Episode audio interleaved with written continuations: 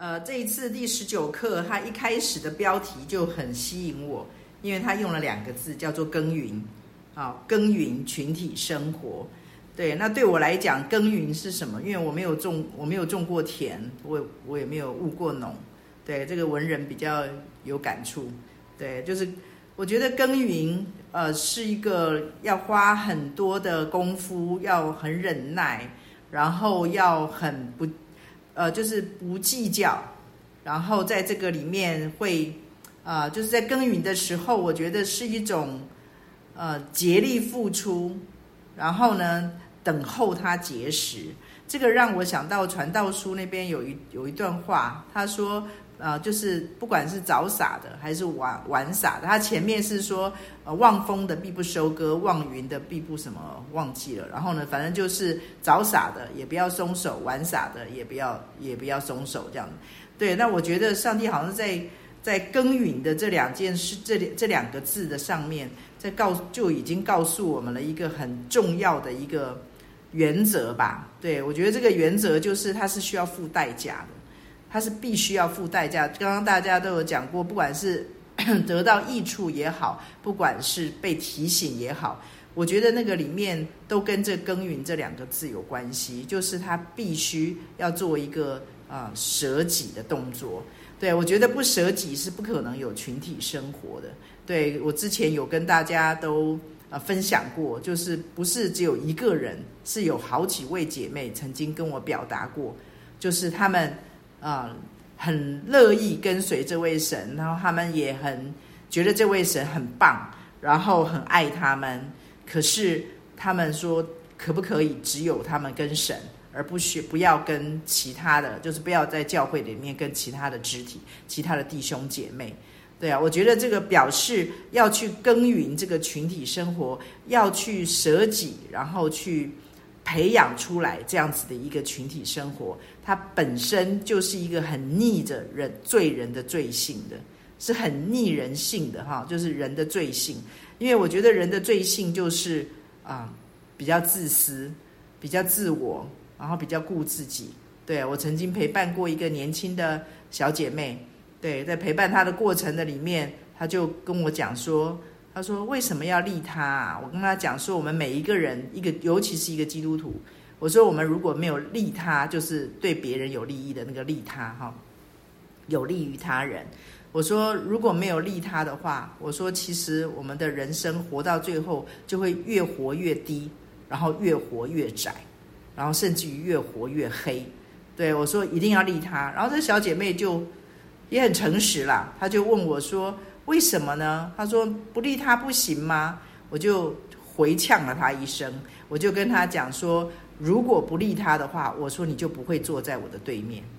我说你的生命残破，你的生命有漏洞，你的生命有问题，你的生命有各种各样的需要。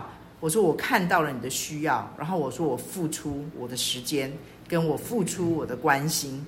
我说这个叫利他。我说如果我是一个不利他的人，如果我的人生观是跟你现在一样，是一个不愿意去利他的人，我说那你就不会坐在我的对面。我说你就不会，我就不会在你的身上花时间。对，所以我觉得上帝要我们在耕耘群体生活的当中，与其说是，所以他后面有讲到一段啦，就是啊、就是其实到最后其实是自己受益最多。对，我觉得在耕耘的这个过程的里面，看起来好像是在利他，好像是在帮助别人啊。他在里面讲了很多嘛，好像是在成全别人啊。我可是我觉得这个整个过程的里面，根本就是一条，就是帮助我们自己，就是脱去那些缠累我们的罪性。我觉得那是人的罪性，人之常情啊。所以就是人之常情，就是顾自己嘛，那比较顾小小的，顾我自己。啊，与我有关系的，我喜欢的人，我爱的人，啊，我关心的人，对。可是他这边告诉我们的，他甚至于里面有举例子，那些你不喜欢的人，啊，那些你觉得他们啊，就是啊，你觉得他们是不好像不到一个规格的那些人，通通都包含在耕耘的过程的里面。所以耕耘的时候，我觉得大家可以想一下。耕耘，我们就前面假如出现的是一块田地的话，假如这一块田地的里面有枯干的，有干的，很荒芜干的，我们就一定要去浇水。如果有杂草，就一定要去除草。如果里面甚至于里面假如有虫，我们还要除虫。那所以这个土这个土已经干枯干到一个程度，不肥沃了，我们还要施肥。然后而且不是说就是我们刚才做的这一些，马上就可以立竿见影的看到效果，都一定是要一段时间啊。所以作者也有讲到啊，一定要有时间，是不可能忽略时间这个因素的。对，所以我觉得耕耘这件事情，就是要让我们知道，像我记得以前在埔里的时候。住在埔里的时候，就有弟兄跟我们分享，他说：“哦，要整一块地啊，不容易啊。”他说：“要整一块地呢，首先呢，那块地呢，假如要拿来盖房子，他说我们就必须要先做一个动作，就是除草啊。那除草，然后他们要做除草的动作的时候，他们要怎么做呢？他不要让这个草再长起来，然后让他们盖的房子底下那个。”我记得我们以前在埔里有买过一栋房子，那个房我们住透天的，那个一楼的那个地砖的里面，居然都会渗白色的地砖底下，居然会渗出那种黏黏的，啊，一粒一点一点一点的，就表示底下的那个东西底下有有这种有生物啦，有植物，它在里面蠢蠢欲动，连地砖都挡不住，对啊，所以就表示他在整地的时候没有整得很干净。对，所以底下，所以他们说，那个弟兄告诉我，他们整地的时候，他们就必须要拿大量的粗盐，哦，撒在那个地上，然后呢，让这个地被咸死，这些草被咸死，他们就再也长不出来。那所以我觉得，假如今天我们在耕耘一块土地的时候，刚好是要相反的。是要相反的。假如我们去拿一大堆的盐去把它咸死的话，这块地是不可能再长出生物来，不可能再有生机。那所以今天我们要做的反而是反其道。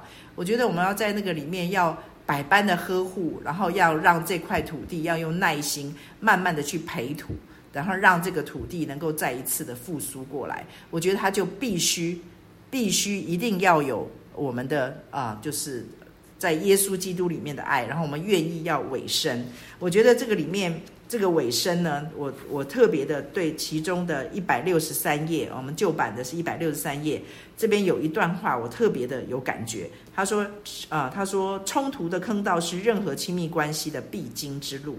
然后他接下来他讲了一段话，我觉得我我很阿门。他说，直到你关怀到一个地步，愿意去面对并解决内心的障碍。他这边讲到关怀到一个地步，那这个关怀呢，我觉得假如我们是把它当做是啊，我们对一个人的关心、一个人的关怀的话，可能我们啊，我们啊有一点呃错过了上帝要给我们的真正的里面的精华。我觉得他这边讲到的关怀是神的关怀，就是神对一个人的关怀，或者是神对这个群体当中的每一个人的关怀，他到了一个地步。然后我们的心被神的爱触动，对，我不晓得有没有跟大家分享过，我曾经被上帝责备的一个经验，就是，就是我在啊、为那个已经是十多年前了，我在为呃不信主的灵魂祷告啊，未信的灵魂祷告，我就一直哭泣，然后为他们哭泣祷告，然后呢哭的 正如火如荼啊，非常的祷告得很火热，然后哭得很。很厉害的时候，我突然听到，那我神对我说话，那是对我来讲，我是从小就听，所以我很熟悉。我突然听到，我很少听到神用这种口气对我说话，那种口气就是冷冷的。我听到上帝用冷冷的口气对我说话，他说什么呢？他说：“你在哭什么？”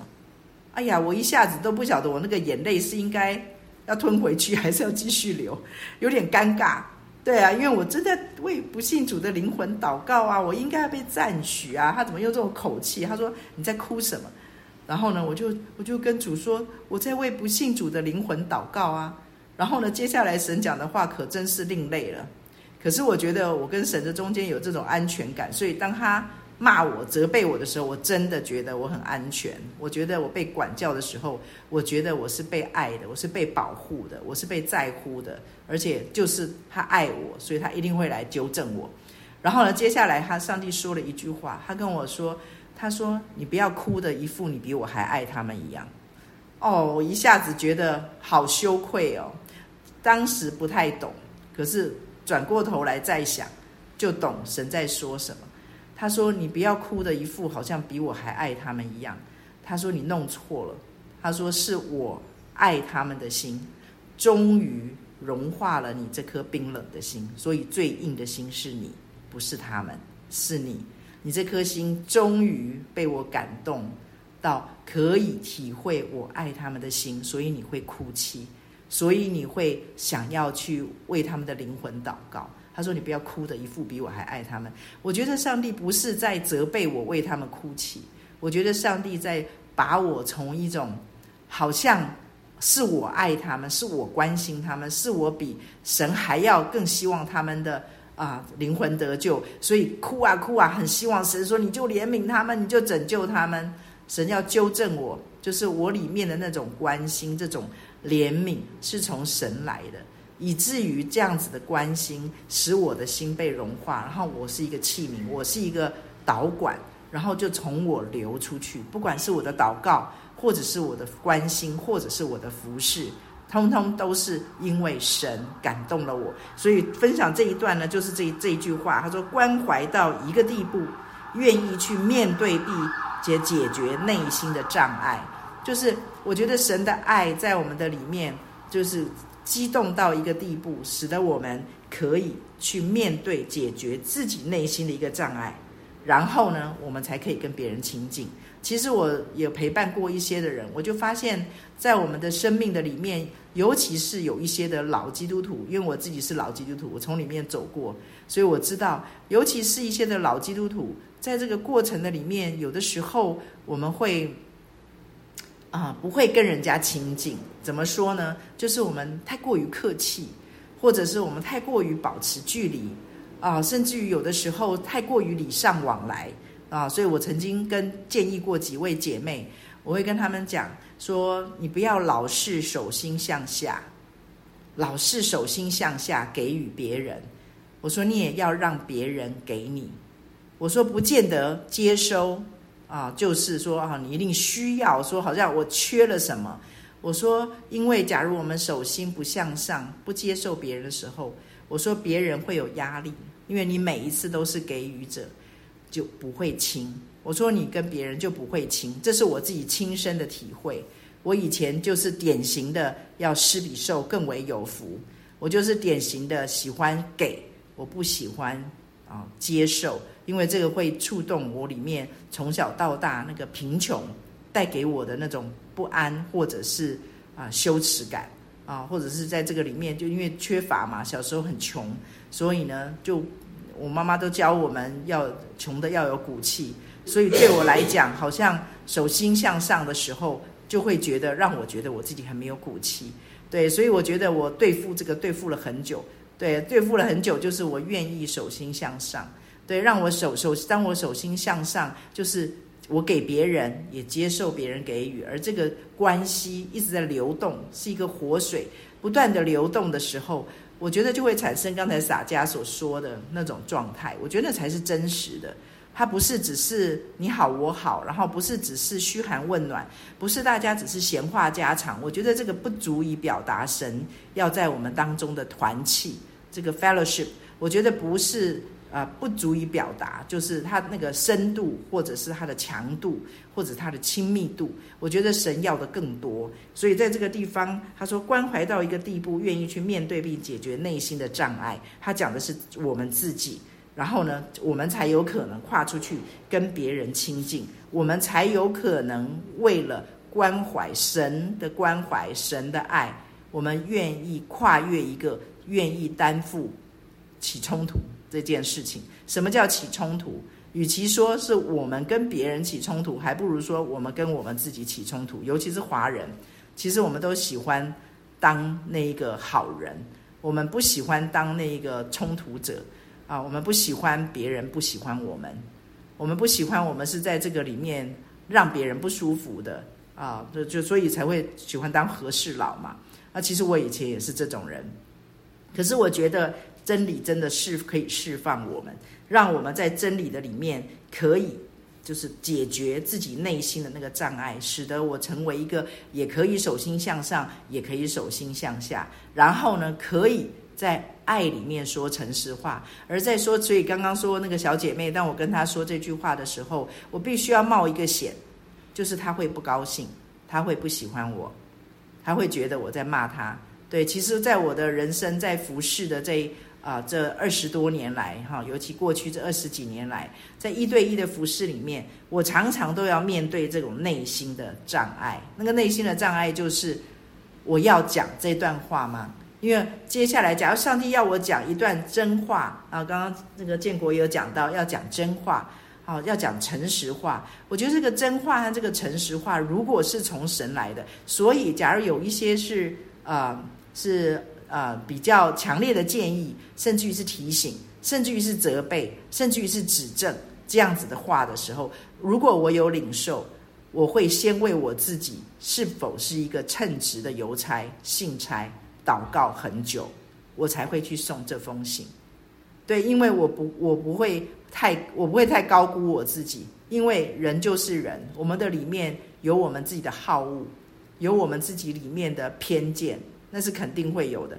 所以我要祷告到我确定这个里面不是我讲这段话，我跟这个人讲这些话里面没有带着我个人的偏见，没有带着我个人的情绪。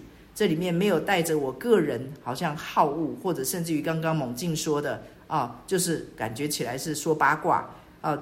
我要确定我没有，然后没有了之后，我要再确定，再确定。所以有的时候送比较严厉的信，我可以祷告半年，我才会去送这封信。这个叫做爱心说诚实话。我觉得这个神对我，神在这方面对我非常的严格。也就是我接受这样子严严格的约束啊，所以我在送信的这样子的过程里面，我觉得我自己受益非常的多。我觉得神真的很爱每一个他所在乎的，或者是来追求他的人。所以当我去送这种责备管教的信的时候，我的里面都非常的感动。上帝也在冒一个险，这个人会拂袖而去。其实，在我啊服侍的过程的里面。我发现有很多的啊、人啊，就是因为我会送这种信嘛啊，比如说我做梦梦见他，或者是我看到了一个意象，或者我领受了什么话语，要跟这样子的人说。所以呢，当我去说的时候，难免啊这样子的呃弟兄姐妹收到的时候，呃要看这个人他是不是真的有认识神。所以呢，我们要话题就要讲回来，就是这个人跟神的关系。所以我觉得，在一个美好的团契生活里面，首首要之务就是我们一定要让我们自己跟去成全在这样子的一个团契的团体的里面，让我们每一个人对准的目标就是神。哦，所以我们就可以避开哦讲八卦啦，或者是避开彼此好像啊妥协啊，只是在这个过程的里面，我们彼此只是在啊取暖。或者是我们彼此的同温层啊，或者是我们只是啊彼此在那边做很敷，这个作者也有讲嘛，就是很表面功夫，只是因为我们怕有深度的对谈，我们有深度的交流，那在有深度的交流的过程的里面，就难免一定要讲到人的软弱，所以我在跟别人一对一的时候，我不是一开始就讲真理，我不是一开始就跟他小以大义。我很少这样子做，几乎很少。对，所以，我都是做什么呢？我一开始在他还没有讲他的问题、他的软弱的时候，我会先告诉他我的问题、我的软弱，然后我怎么样子，神带我走过来。这个动作呢，就好像这是我从我们家以前的那个狗狗身上学来的。哦，当他很爱我，当他觉得对我很有安全感，很想。回应我的爱的时候，我们家的狗狗就会躺在地上，或者是躺在我的腿上，或躺在沙发上。就是它躺下来，它会把肚皮露出来，希望我去摸它的肚子。好，后来我有去看一些宠物的书，它里面就讲说，当狗狗对你做这个动作的时候，它是全心的爱你跟信任你，因为那个地方是它最脆弱的地方。啊，狗狗是很比较在这个上面，他。要很有安全感，他才会对你做这个动作。所以，当我在跟别人团契的时候，跟不管是一对一或者是一对多的时候，我首先要做的就是把我的肚皮先露出来，把我的肚肚最软弱的地方，先让对方可以进来，可以观赏，对，然后可以在这个里面可以参与，对，可以知道。然后呢，所以就是因为这样子，把这样子的软弱摊给他们，对方就会开始愿意跟我分享他的软弱，愿意跟我分享他的黑暗，分享他的痛苦。对，所以这个这个 fellowship 这样子的一个团契，就会变得比较夯实，也会变得比较有深度，也会就是在这个里面是真正的亲密。所以我觉得他这个这个里面他讲到的诚实，就是在这个里面就会成就。那所以呢，在这个地方，他也有讲到啊、就是那一段谦卑这一段，这段我就想要分享一下我自己常做的一个祷告。呃，我常做的一个祷告就是，我常常会来到神的面前，跟主说：“主啊，求你帮助我，我奉主耶稣基督的名，我要把我里面的那个小偷、强盗。”乞丐、孤儿，全部钉死在十字架上。我为什么要这样做？小偷、强盗，大部分都是因为太贫穷、太缺乏，就是自我自我实现啊，自自我形象低落，所以呢，很容易不小心就会偷窃了神的荣耀，不是故意的，就不小心。就想要去偷偷的去闻旧约里面说那个香的味道哦，你们不可以去偷闻献给神的，然后那个祭物不可以去偷吃哦，就是不该吃的不能吃。可是我觉得我的里面仍旧，我觉得是从小到大吧。刚刚刚是啊、是建国有讲到吗？就是从小到大的那种成长背景的当中，可能因为太贫穷，又因为我是排行第五个啊、就是女女生的老幺，这种种都有可能。对，使得我里面就有潜藏的一个小偷强盗。上帝还告诉我他的名字，他的名字叫什么呢？叫基哈西的灵。